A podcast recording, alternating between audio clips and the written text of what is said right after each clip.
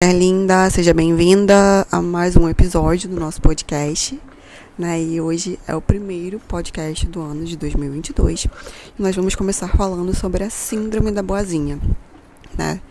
Se você ainda não ouviu diretamente essa, nesse termo, Síndrome da Boazinha, você já ouviu o tema em si. O tema em si, ele está em torno da dependência emocional, tá? É sobre isso, de fato, essa questão da Síndrome da Boazinha. Que é justamente o quê? Tá? É essa necessidade aí que a mulher tem da validação através do olhar do outro, né? Então todo o seu valor pessoal vem apenas do olhar do outro, do que a outra pessoa acha ou não de você, de como aquela pessoa reage ou não a você, né? E aí com essa necessidade aí de validação através do olhar do outro, já que você não sabe o seu valor pessoal, né? Você acaba o que? Buscando sempre ser muito gentil, muito solícita, muito disponível, né? Tentando ajudar todas as pessoas em todo momento, mesmo que isso te prejudique, que você não possa fazer, que você não queira, que te faça, te traga algum tipo de malefício. Tá? A síndrome da boazinha é essa doação infinita com um pano de fundo aí da dependência emocional, né? na tentativa do ser amada, né, ser validada pelo outro.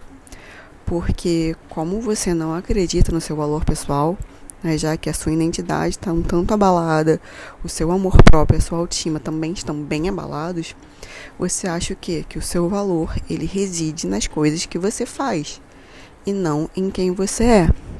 E por conta disso, você tende a cada vez mais né, ser gentil, solícita, boazinha, doadora, disponível, trazendo até esse bando de malefícios, como eu já falei muitas vezes, mas achando que se fizer isso você vai ser amada, porque o, fun, o, o que busca-se com isso sempre, tá, gente? É a busca do afeto, a busca do amor. Isso tem origem lá na infância, tá? Porém não é nenhum tipo de caos. A partir do momento que a gente toma consciência, a gente sabe que tem que mudar. Então já está um passo dado.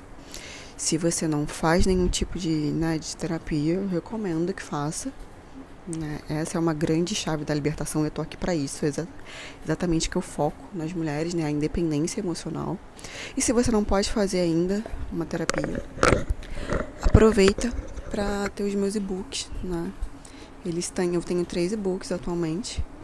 Tá saindo o quarto, quarto em breve, em que eles falam aí, você vai pode ver lá através do meu link na bio no Instagram, sobre amor próprio e empoderamento feminino, como né, lidar aí, diminuir essas questões da dependência emocional, relacionamentos saudáveis, tá?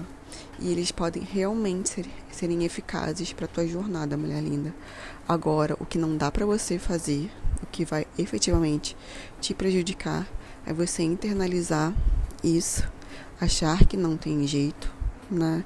E continuar numa situação em que você está sempre se colocando em segundo plano. Isso sim é muito ruim.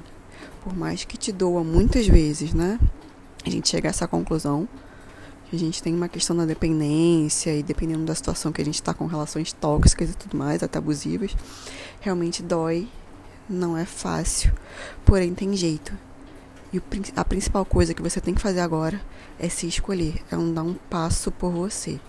Então, vai lá, busca o e-book, se você, né, se você ainda não pode fazer uma terapia comigo, vai lá, compra o teu e-book, começa o teu processo.